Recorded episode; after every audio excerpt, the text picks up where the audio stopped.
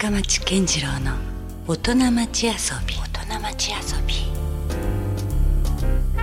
皆さんこんばんは深町健次郎です。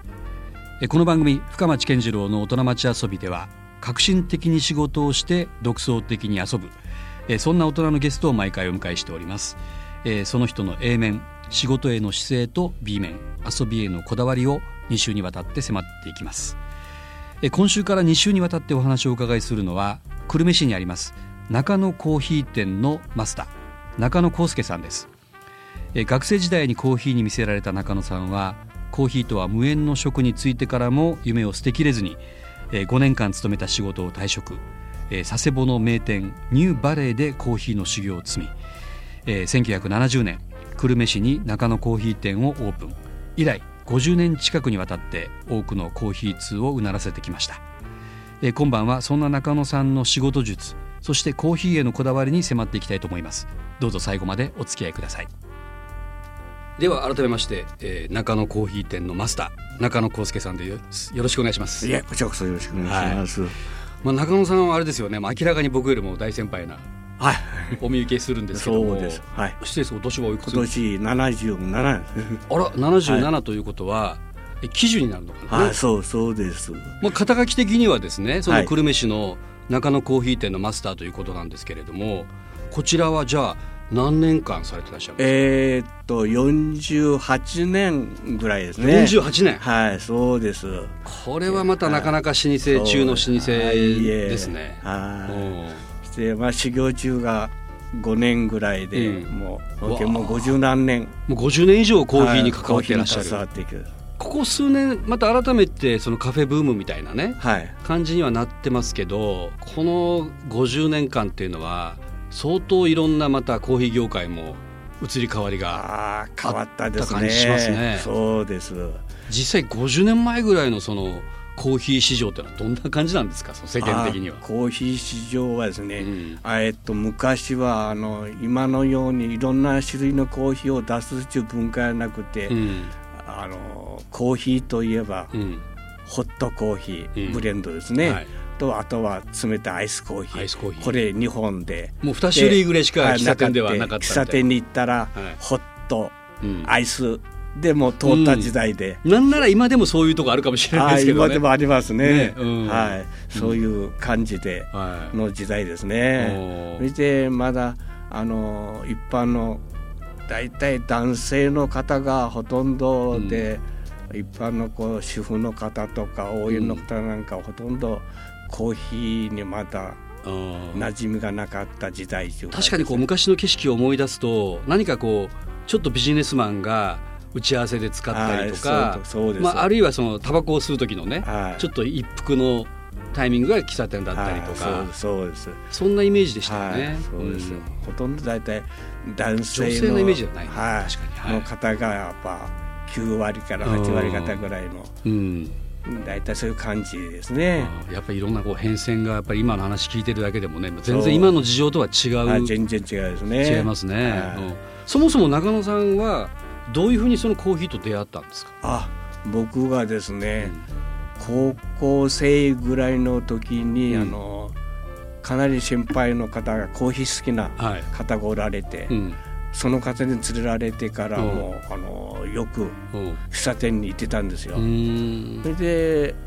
サラリーマンになってから、うん、毎日、うん、それこそ365日喫茶店に使ってたっていう感じで。いろんなとこをこう、まあ、探り歩いたりみたいな。そして、まあ、常連はこう、うん、常連中か行きつけの店はあるんですけどね、やっぱりいろんな店に行って、そしてたまにはやっぱあの近いから博多の方に、はい、で行ったりとか、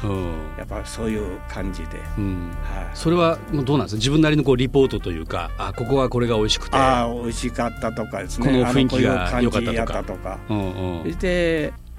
それを講じてだんだんこう、自分でコーヒー屋さんも始めたいなっていう。おいくつぐらいの時ですかそれ？えっ、とそれがえっ、ー、と20代全般ですね。まあ一応社会人としてデビューはされてらっしゃったけどそうです。なんか自分のやりたいことっていう。そうです。そうです、うん、そういう感じで、うん、少しそういうとこ芽生えて、うん、そしてまあ市内の行きつけのとことかいのそれで、大体どんくらい修行すればいいのかなそうですね。実際僕も分かんないですけどどんな感じなんですか？素人は分からんからですね、そしたら大体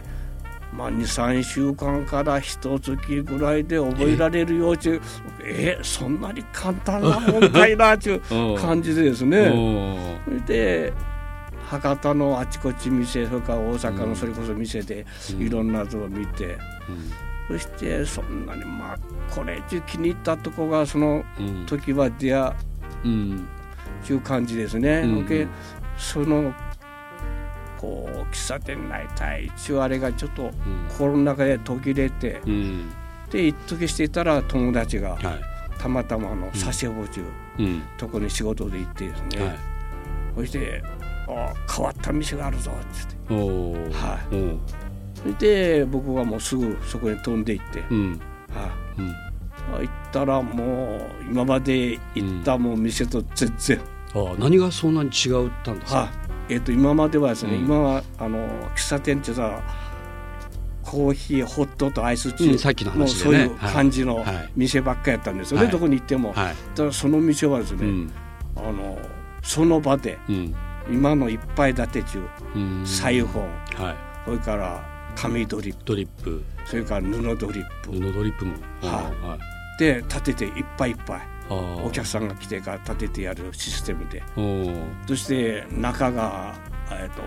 バンガローみたいな感じで。雰囲気がもう全然、まあ、木のなんかこう、はい、ワイルドな作りで。そうそういう感じですね、はいはい、個人マイスター店やったんですけどね。それはあれですかねこうちょっと基地とかに近いからアメリカのそういう文化みたいなものがねあったんですよね。いち早くこう入ってきてたのもあったのかもしれないですね。であの空のピーナッツ、うん。あれをこう出してくれてですね。でそれをかじって、はい、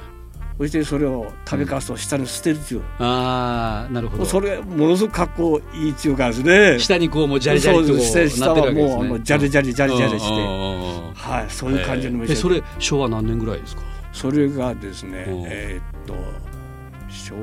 和僕がちょうど25の時ですから、うん。何年なんですかね。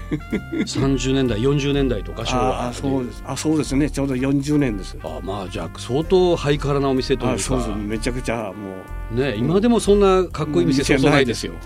はい。そしてそれでいっぺんに気に入ってですね。もうその場で、うん、弟子入り志願。はもう弟子にしてくれってほう、はい、それどうでした？そんないきなりそんな若者が戻ってきて。あの向こうはならお前は、うん、あのどのくらい修行するつもりかって言われたら、うん、こっちに来たらもう一月とかそういう感じやったでしょ、うん、聞いた時に。はい、まあそれしたら多めに言うて半年か1年ちは大丈夫かなっていう、うん。うん、で多分1年ぐらいって言うたと思うんですよ。そしたら「お前はもうすぐ帰れ」ってああ、なめとんのかと。そうです。一年ぐらいで、何が一年前になるかという感じで。もともとね、一か月ぐらいで OK とか言われてたのに。こっちはもうそういう感じで、わからんからですね。多めに一年で行ったはずが。そう、そうしたら、もう、お前帰れって言って。はい、門前払いですか。ああ、そうだ。それで、また頭下げてから、お願いしますって言って。で、結局、5年。5年間。5年間の。下積みをして。あれで。弟子入りして、はい、で最初はそれこそもうこっちが、うん、あの押しかけですから、うん、半年ぐらい無給で。ああそっか。もう教えてもらう身ですからね。あそうです、うん、でやっぱその当時言われた師匠から言われたところですね、お前学校に行けば、ちゃんと授業料も払いかんかやろって。そうそう、うん、教えてもらうことに関してはね。教えてただでって本当ですよね。給料もらわないよりもむしろお金を払わなきゃいけないぐらいそうです、ね、そういう、そういやそれやなと思ってですね。で半年間本当無給で頑張って、はい、それであの無給で頑張って向こうもちょっと、と思ったんでしょうね、うん、それから少しこう給料ば。出してくれるようになって、そうです。そういう感じやったですね、うん、やっぱり5年間ぐらいは必要でしたか？その修行は。やっぱもう5年間でもやっぱ今考えると足らないですね。あ足らないはい、それで店を始めから始めてからでも、うん、やっぱ時たま師匠が来てですね、うん、やっぱちょっと一言なるほど。あこう言うてくれるんですよ。うんうん、そうあなるほどっていうそういう感じですね。で今でもやっぱずっとやっぱ修行中と一緒で。つっか次にやっぱ新しくことをやっぱ勉強してつっか次にやっぱ、まあ、こういうとが足りないとか。そういう感じですね。まあその一般のニーズも変わってくるし、常にこう状況は変わっていくわけですからね。そうです。もう一回こう極めたからといって、それがずっと通用するわけでもないということなんですね。そういうことです、ね。なるほど。じゃあもうなかなかそこのまず師匠と出会えたっていうのが大きいですね。もうそうです。もうそれが一番のやっぱもう。うん。はい、いや実は先ほどからですね中野さんの立てたコーヒーをい。ただいてまして、はい、ちょっと密かにもう感動してます私。ありがとうございます。なんかねあのもうめちゃめちゃ飲みやすいんですよ、はい、うん、これはどういうあの種類のものなんですか？えー、っとうちは普通はですね、うん、ブレンドって言ったら大体3種類多くて4種類ぐらいぐらいなんです豆を混ぜて、ね、混ぜて作るとがうつ、はい、この豆はあの5種類。5種類。はい、5種類えっ、ー、とそうよな5種類混ざってます、ね、それもたなんとなくこう適当に選んだわけじじゃなくていろんな今までのこう、はい、長年のこう蓄積の中から、これと組み合わせたらより濃くなるんじゃないかとか。ストレートはやっぱ熟知というかですね、はいはい、やっぱあのキリマンナキリマン、コロンビアとか、うん、これはどんな色ち結局あの、うん、絵の具とかあいつ例えればですね、はい、赤と黄色も混ぜればどんなふうに色になると、まあ、独特の色合いができたり。コーヒーもこれとこれとは混ぜ混ぜればどんなふうな味になるという、うん、いうふうな頭の中に入ってますから。だからもう本当そのブレンドコーヒー数多くあれどやっぱりその店主さんのね、はい、その人次第で全然もう違いますよねもちろんね。そう、もう一つはやっぱこの舌をやっぱ大事に、うん、自分の勘でやっぱ美味しいか美味しくないかを自分で決めんといかんからですね。はい、僕も若い時はあのタバコ飲んでたんですよ。はい。タバコ飲んだらやっぱ舌が鈍ってくるちゅうか、ああまあそうかもしれないですね、はい、タバコはもうそこでもうきっぱり。やめて、はい、コーヒーのためにタバコをやめて。そうです。なるほど。はい、そういう感じでですね、はい、いやだからなんて言うんだろうこうまあ奥深の深い世界ですよね考えてみたらねこのコーヒーっていうのもね、はい、もうそのさじ加減ってどうにでもなる。どんなにでもなります、はい、ね。そうです。これやっぱブレンドというのはもっと基本的な話をさせていただくとやっぱり本来混ぜるた方が美味しいんですか、えー、単体のものもありますよねもちろんね、はい、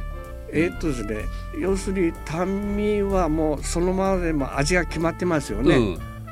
とそういうところのよかとこをストレート単味ですね、うん、それでこう味わえないやつをこう作る、うん。がブレンドなんですね。はい、そのそこ単品だけでは成立しえないない。そうです。味持ってないからですね、それも、うん、そういうふうを混ぜて新しい味を作るっていうか、それがブレンド。うん、はい、そのなんか黄金比的なのってあるんですか？これとこれはもう完璧だみたいな組み合わせ的に。ああそれは、あのー、あんまりないとやないですかね。要は豆の天然のものだから、はい、その年によって豊作不作とか、はい、やっぱ変わってきます。クオリティがちょっと変わってきたりしますよね。そうです微妙に。そうするとやっぱそれに合わせてまたブレンドしなきゃいけないみたいなところもあるんですか？うんまあある程度それにあとは焼き具合で、うん、焼き具合ね焙煎的な、はい、焙煎のし具合であのこう味をある程度こう、うん、同じふうにこう整えられるというか、うん、はい。それから豆の粉の引き具合、うん、これはだからある種こうコラボレーションというか中野さんは最後の、まあ、現場の担当者なんだけども、はい、これ生産者とまたね、はい、全部こうチームみたいなもんですよね。あそ、ね、うです、はい、それであの要するにメメーカーさんで焼く方と、はい、やっぱ常にこうコンタクトを取ってですね。やっぱりそう話し合ったりされるんですかそうそうです。それで、こんなふうな今焼き具合がちょっと強いとか、うん、やばいとか、うん、常に愛してから調節してもらって、はい、っていう感じですね。ということはやっぱり中のオリジナルがそこにはあるわけですね。そしてもう一つはあのなんであのメーカーさんにこう、今頼んでる最初から頼んでるかというとあの自家焙煎は自家焙煎の良さがあるんですよ。ただ自家焙煎してからコーヒー喫茶店もしたって言ったら、要するに1年間やったら半年、半分半分になって、結局時間が2分の1に割かれるんですよ。そしたらどっちつかずになるちゅうか。はいうんそういう欠点があるんですね。ただ自家焙煎の焙煎はやっぱそんだけやっぱりすごい時間がかかるんですか、ね、自分でやろうと思ったら。はい、結構難しい。僕あの弟子の時はですね、結構自家焙煎やってたんですか？やってたんです。はい。で今もあの遠赤外線術で小さい釜で自分で持ってますので、あなるほど。はい、それでこうされたりはしてるんですね、やったりとかですね、うん、で結構やっぱこう難しいんですね。それは焙煎には焙煎のプロがやっぱ必要なぐらい。必要かです。あなるほど、ね、ものすごくそれはもう時間がかかるんですね。なかなかこう両方極めるちょっとはなかなか難しいから僕は焙煎の方はもう専門家に任せて、僕はそれをいかに調理するか料理するか。まあ料理人ですよね。そうそう言ってみれば主婦のような、そうです、うん、それにまあ特化して、今までずっと来てるんですよね、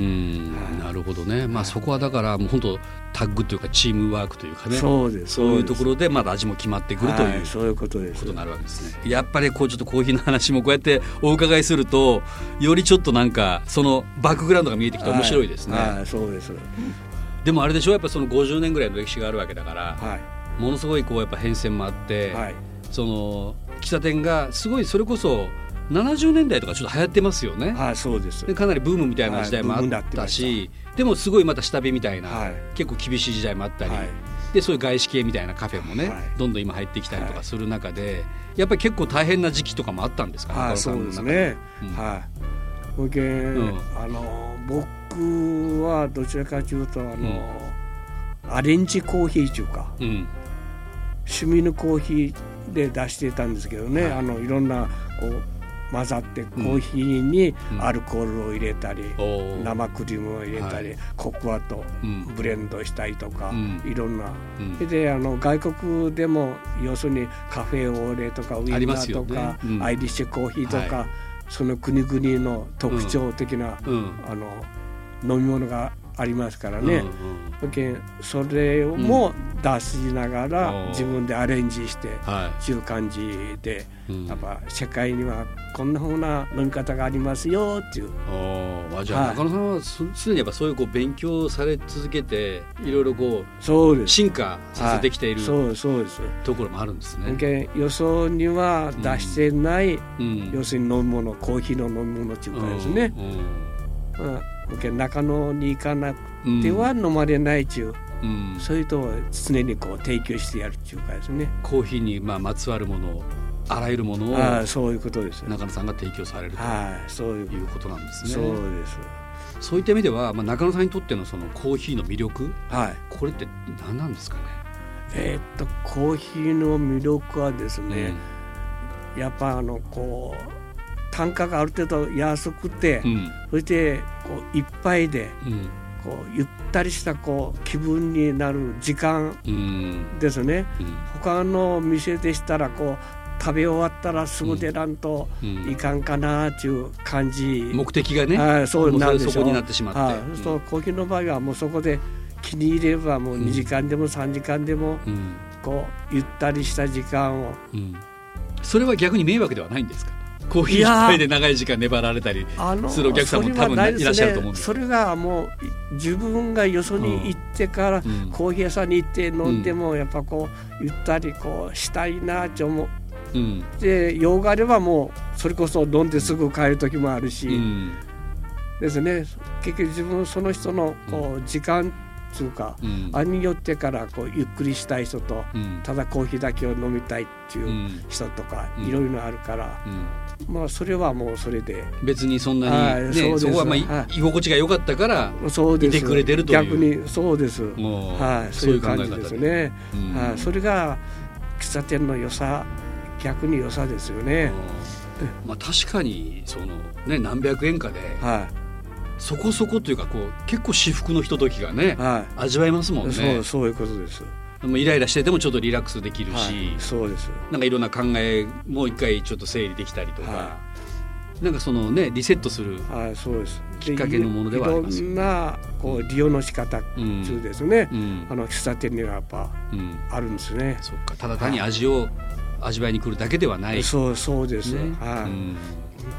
い、なるほどね。これあのなんかせっかくね、中野さんのようなプロフェッショナルの方をね番組にお招きしているわけですから